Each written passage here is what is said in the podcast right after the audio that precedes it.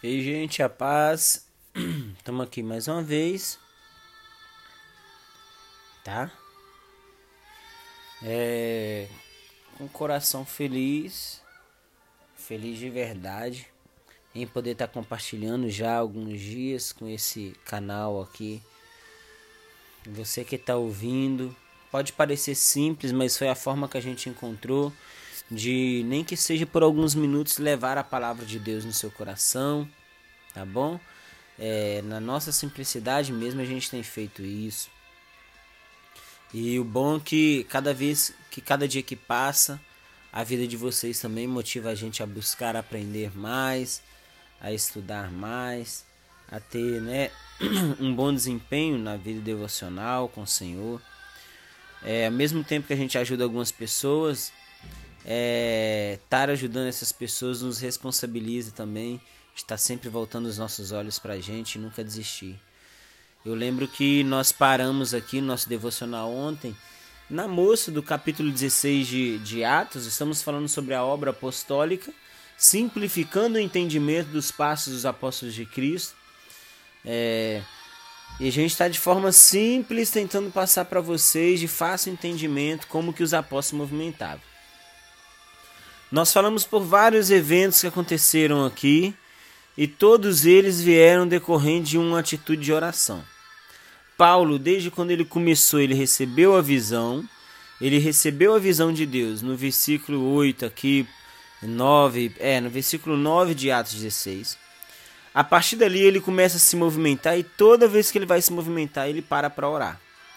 Ele foi, ele recebeu a visão, foi orar à beira do rio, onde ele encontrou Lídia junto com outras mulheres, e Lídia com o coração totalmente posicionado, cheio de temor a Deus. Ali Lídia pega e leva a palavra para dentro da sua casa, toda a família batizada. Eu disse para você que Paulo poderia tentar pregar para uma cidade, mas o Espírito conduziu ele a uma visão para mostrar para ele que não tem como uma cidade ser tocada se uma família não for transformada. Então, o trabalho mais eficaz da obra apostólica, o trabalho mais eficaz da igreja, dos líderes nesses dias, é trabalhar para que o evangelho entre dentro das casas, dentro das famílias. Nós não podemos ficar focados, queridos, de certa forma, na instituição em si. Não há nada de errado com isso. Mas nós não podemos focar as nossas energias na instituição e esquecer que o peso do evangelho dentro de uma casa, dentro de uma família, ele é muito diferente, muito superior a qualquer tipo de pregação que você prega dentro de um templo. Paulo, o Espírito ensinou ele isso aqui.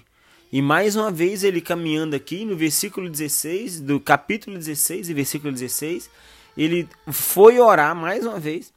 E agora quando ele vai orar, ele se depara com outra situação, que já é a menina endemoniada lá, adivinha, que começou a adivinhar a, a, a obra apostólica, a movimentação apostólica. Ela começou a tornar evidente o motivo pelo qual Paulo estava ali. Entendeu? E o motivo pelo qual Paulo estava ali começou a ficar claro, porém ele estava sendo esclarecido por uma escrava. Então o que, que eu quero falar, focar para vocês aqui? O, o negócio não é só falar a verdade, o negócio é quem está falando a verdade. A verdade é verdade, queridos.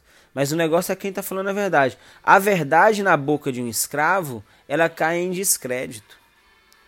Essa menina ali, com certeza, ela, ela, a voz dela, para aquelas pessoas que não conheciam o evangelho, tinha uma certa influência. Mas a verdade na boca de um escravo, ela, ela cai em descrédito. Você sabe que é a verdade, mas quem ouve quem não conhece a verdade vindo da boca de alguém que tem um coração devoto, vai ouvir o escravo falando e não vai dar o crédito que é, que é devido. Essa menina não falava mentira, não.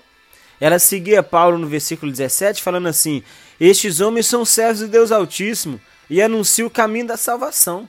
Foram dias assim, Paulo tentando se movimentar e essa menina fazendo isso. Simplesmente fazendo isso. Parecia ser simples, mas era a verdade na boca do escravo. Então o que acontece aqui, queridos? Acontece que ela foi insistindo tanto que por um momento ela irritou Paulo e Paulo pegou e expulsou aquele demônio, aquele espírito imundo dela. Ele expulsou o espírito dela. A liberdade a libertação daquela menina custou a prisão de Paulo e Silas. A libertação dela custou a prisão de Paulo e Silas. As escrituras não falam aqui, mas nesse meiado de tempo aqui foi onde Paulo e Silas é, se desligou de Timóteo por um tempo. Timóteo, a, anteriormente eles se conheceram, foi que eles foram desligados. Timóteo, ainda um jovem, de menor, não poderia ir para a prisão com Paulo e Silas. Aí Paulo e Silas vai para a prisão porque eles decidiram libertar uma moça adivinha. E quando chega na prisão, queridos, a, o estado geográfico de uma prisão não consegue aprisionar alguém que é verdadeiramente livre. A sua liberdade, ela não depende da circunstância na qual você está vivendo. Quem é livre é livre. Quem é livre, onde ele for, ele vai com o coração livre, com palavras de quem é livre e viver o destino de quem é livre.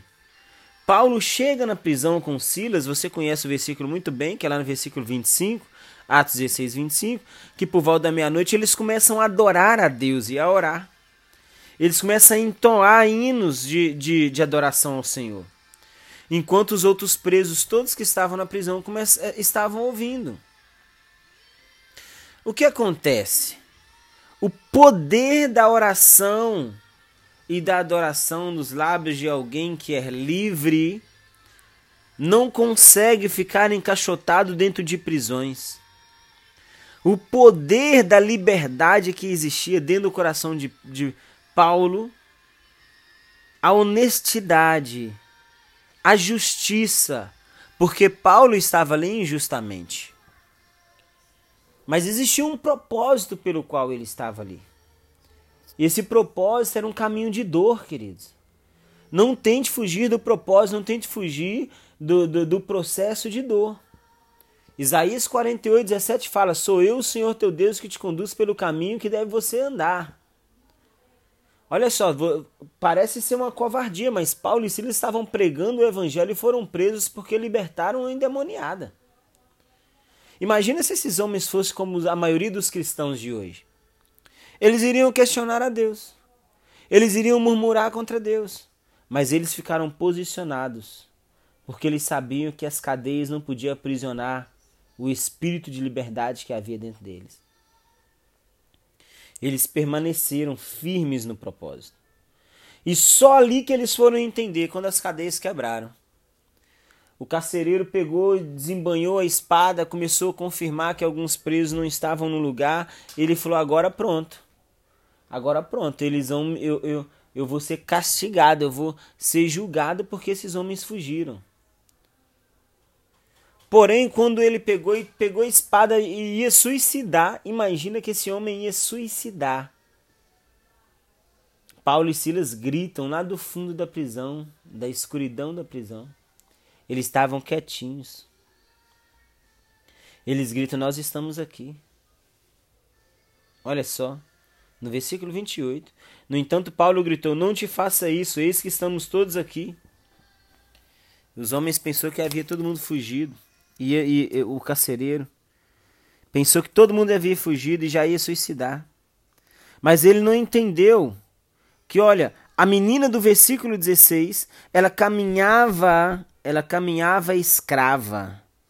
Agora, esses homens que estavam aprisionados, eles não fugiram, porque a prisão já não conseguia mais deter a liberdade, a palavra de liberdade que eles receberam.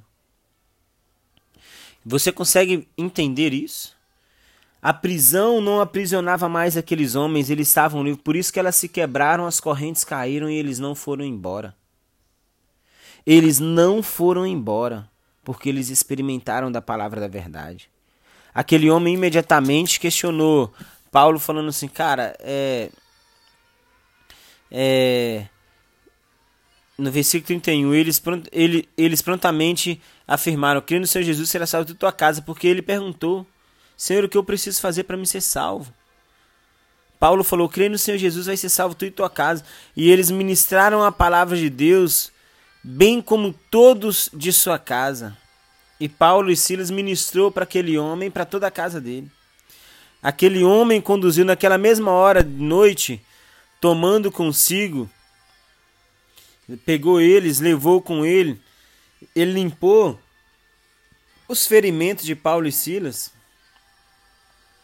e logo foi batizado. Ele e todos da sua casa. Ah, por que, que eu estou sofrendo? Entenda a obra apostólica. A obra apostólica não fala sobre você tocar multidões. Jesus sempre fugiu da multidão, querido. E sempre foi atrás de pessoas específicas. Mais uma vez ele conduz Paulo. Ele tira Paulo de circulação para mostrar para Paulo que a eficácia da obra apostólica nesse momento consistia neles batizarem e pregarem o evangelho para uma família. Olha só no 34. Então insistiu para que subisse à sua casa, onde lhe preparou mesa farta, e com todos os seus expressava grande júbilo por haverem crido em Deus. Olha que legal. O, o que Deus está mostrando aqui é a necessidade que tem da obra apostólica afetar a cultura das famílias, das casas. Eu disse para vocês, a eficácia da mensagem no templo nunca vai ser tão forte como a eficácia do evangelho da verdade dentro das casas. E eu, eu vou parar por aqui. E amanhã a gente vai continuar mais uma vez. Nós vamos continuar. Tá? Vamos continuar aqui lendo aqui, falando da obra apostólica. Eu paro por aqui, na libertação dessa família, tá bom? A minha oração é que Jesus ele entenda você como que a obra apostólica ela se movimenta nesses dias. De forma simplificada, nós não queremos falar coisas difíceis que vocês não entendam, então que alguns entendam e outros não. Queremos mostrar para vocês que Jesus sempre procurou tocar uma família, porque ele vai vir para casar com a igreja e essa igreja se tornar a sua família. Cara, não a multidão que nós muitas vezes corremos atrás é a multidão que Jesus abandonava para trás para ir atrás de um ou outro, uma casa, uma família, uma pessoa que precisava ser transformada. Que o Senhor abençoe você nesse momento, onde você estiver, em nome de Jesus. Pai, que o Senhor derrame, Pai, esse entendimento sobre a vida dos seus filhos, o poder da palavra da verdade, o poder do verdadeiro Evangelho, que é o Evangelho de Cristo. Livra-nos de nós mesmos, das nossas ambições, ó Pai. Pai, é, que as circunstâncias não nos tornem escravos, mas que se nós estivermos prisioneiros de algo, seja prisioneiros do seu amor nesse momento. Em nome de Jesus, Pai, entre dentro das famílias, das casas. Em nome de Jesus. Em nome de Jesus. Em nome de Jesus.